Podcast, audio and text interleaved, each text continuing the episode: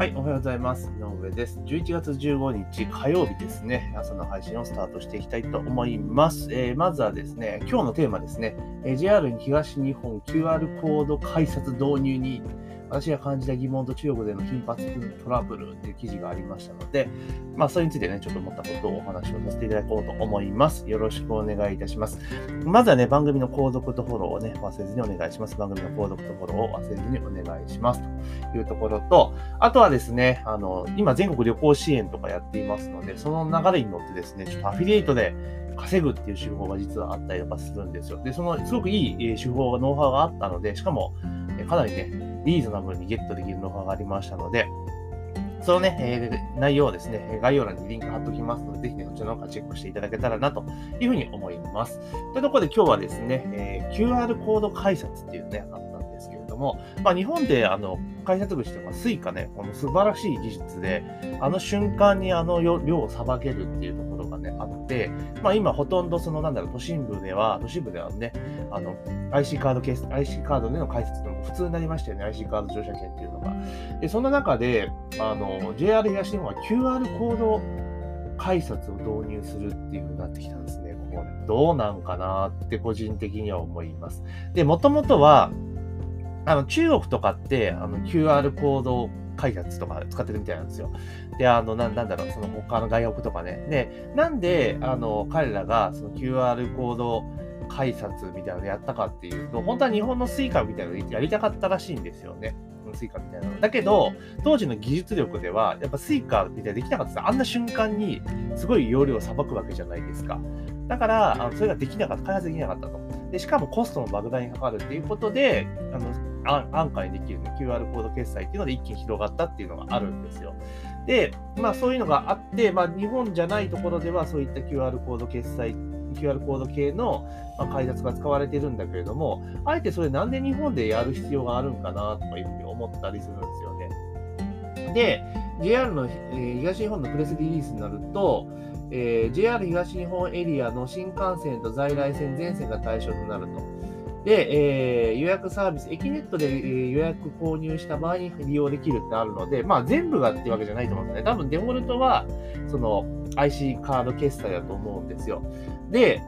これ多分わ、わかんないですよ。乗車券もそれなのかなと思うんですけど、多分新幹線とか特急とか乗るときに、まあこれやれるようにしましょうっていうところだと思うんですよ。ってなると、ほとんどそのなんだろう、インバウンドとか外国から来た人に対して、利便性を高めようっていうような多分狙いがあると思うんですね。なんでかっていうと、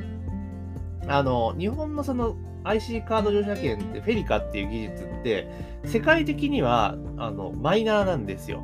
あのね、他のとこなんだろう、このタッチ決済とかって、あの A タイプ、B タイプってちょっと違う企画なんですよね。で、日本だけ独自に、そのフェリカっていう技術です。あの、あの速さでね。あの速さで、だから処理とかのスピードは多分フェリカがピカイチなんだけれども、えまあ、その分コストも当然かかるわけですよね。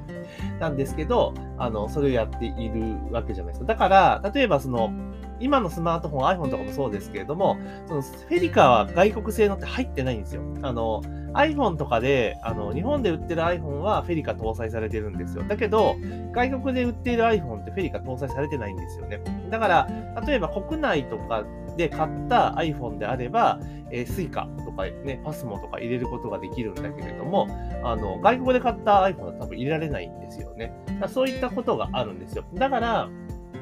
その外国からの、ね、旅行の人が、例えばそのフェリカ入ってるや、その Suica のアプリダウンロードしてもらってってことはできるんだけれども、それができないから、あの、こういった QR コード決済、QR コードを使ったっていうところで多分行くのかなって正直思ったりします。で、これ間違いなく、あの、あれですよ、改札渋滞しちゃうので、乗車券とかで使うのは絶対やめた方がいいと思うんですけどね。特に都心部首都圏とかで多分大迷惑になると思うんですよね。まあ、ローカル地,、ね、地域だったら全然いいかもしれないけれども、まあ、首都圏とかで考えたら難しいんじゃないかなと個人的には思ったりします。で、なんでそう言い切れるかっていうと、あの、スマホの画面って皆さんなんか、あの、シール貼ってんじゃないですか。保護シートみたいなの貼ってますよね。そうすると、明るさとかっていうのは結構意外とこう伝わりにくくて、機械で読み取るのに時間かかるんですよ。で、その最たるものが、あの飛行機乗るときのゲートって、今 QR コード決済、QR コードじゃないですか。あれ結構スムーズに突破できる人っていなくないっすかって思うんですよ。で、私も以前は、その、なんだろう、JAL カードについているその IC で登場したんですけど、もう最近それ出すのめんどくさいから、で、iPhone のアプリないんですよ。あの、Android だと、その、なんだろう、IC、JAL の IC アプリがあるから、そのスマホでピンって入れるんだけれども、あの、タッチ決済で、タッチでね。だけど、その iPhone の場合、それないから、あの、ね、バーコード、QR 二次元コードを出して、QR コードを出して、それを読ませるんですけど、やっぱりスムーズにいかないですもんね。時間かかりますもんね。あの、その、ピッてやるよりも。そう考えると、これ、厳しいんじゃないかな。だからもう外国人とかっていうことを考えるんだったら、ね、それこそ、あれですよ、もう、から入国の時に、あの、もう IC カード配っちゃう。あの、ただ、ただで配るみたいな、感じにしたらいいんじゃんと思ったりするんですけどね。で、だから、だから、日本の入国審査するときに、もう配ると。だ国が、あの、用意して配るみたいな感じにすると。その外国人専用のやつ作ってね。で、それは、あの、全国で全部使える。だって別に定期一緒なんだから使えるわけじゃないですか、全国でね。それを使うというふうにするがいいかなと思います。で、出国するときに、まあ、お土産として持って帰るんだったらお土産として持って帰ればいいけれども、その、成田のところに、成田とか空港で出国審査のところに箱1個置いといて、もういらない人はそこ入れといてっていう感じにしたらいいわけじゃないですか。ね。だかそんな形で、あとは、あれですよ、あの、残額はだから残ってる場合も寄付しますにしてしまって、で、残ってるやつ全部寄付とかにしてしまえばいいわけですよね。うん。っていう風にしてったら結構、蹴りはつくんじゃないかなと思うんですけどね。で、記念でね、あ、こんなんあったなって持って帰る人は持って帰りゃいいと思うし、うん。だそういう風にした方がいいと思うんですけどね。で、それで、あれですよ、その、なんだろう。えー、その IC 乗車券を軸にして、その観光地とかでもちゃんとピッピピッピ使えるようにしてってあげる。そういったインフラ整備っていうのをやっていけばいいじゃん。で、日本でそれがちゃんと広がっていって、で、しっかりとデータとかも後追いができるし、偽造もできないわけじゃないですか、フェリカってね。で、そう考えたら、その技術って広げていったらいいんじゃないのって気はするんですけどね。だからこうバラバラにやるからお金かかるわけであって、こういうの国策でやったらいいと思うんですよね。うん。だからそのインフラ整備だけ国がやる。だからその、なんだろう。各、その、なんつうのかな、事業所とかにも全部もう入れると。で、これ入れることによって、あの、お金の動きがって明確になるじゃないですか。これがメインになると。ななってくるわけですよ。で、そうしたら、その税金とかもちゃんと取れるようになるわけじゃないですか。だから取引利益が全部残るから。で、現金がなんでみんな好むかっていうと、取引利益残んないんですよね。だってレジ打たなかったらわかんないじゃないですか。ちゅうことなんですよ。だから、そういうこともなくなるわけだから、国として全部入れると。で、QR、だから電子決済した分に関しては、例えば、その、消費税は一律だから、例えば10%とか8%集めていいと思うんですよ。その買った人が払うのは。だけど、その事業者が納税する分に関しては、例えば、電子決済使った分に関しては、8%でいいですよとか5%でいいですよってしたらいいいいんですよ。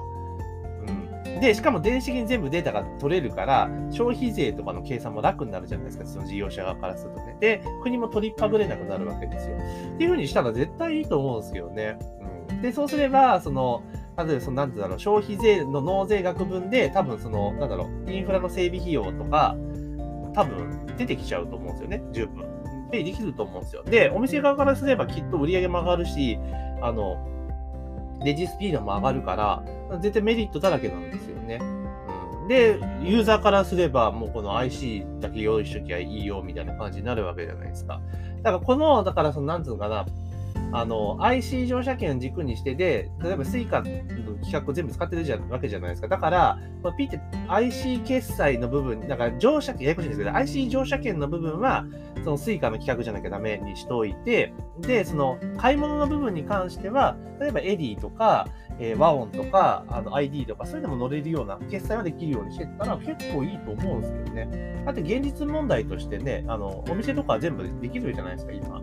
そんな形にしてったら結構いいんじゃないかなと思ったりはします。だから、個人的に QR コード系解説っていうのはね、あのやめた方がいいんじゃないかなと思います。まあ、何らかの狙いが多分あるんでしょうけど、まあ結構ね、あれだと思うんですけどね、どうなんでしょうかね。うんでも本当にフェリカって技術って本当素晴らしい技術なので、これもっとね、うまくね、え活用してもらえればいいんじゃないかなというふうに思います。というところで今日はですね、JR 東日本は QR コード解説を導入って言って記事があったので、マジかと思いました。ちょっと思ったことをお話をさせていただきました。ぜひね、えー、番組の購読とフォローを忘れずにお願いします。あとね、全国旅行割がね、今スタートしている中で、これアフィリエイトでうまく絡めていくと結構いいお小遣い稼ぎができると思うんですね。で、その手法をまとめたマニュアルがね、えー、結構ね、お得に売ってたので、ちょっとそのリンク貼っときますから、それね、ちょっとね、気になる方はぜひ概要欄のリンククリックして内容を確認していただければというふうに思います。というところで本日の配信は以上とさせていただきます。日も一日頑張っていきましょう。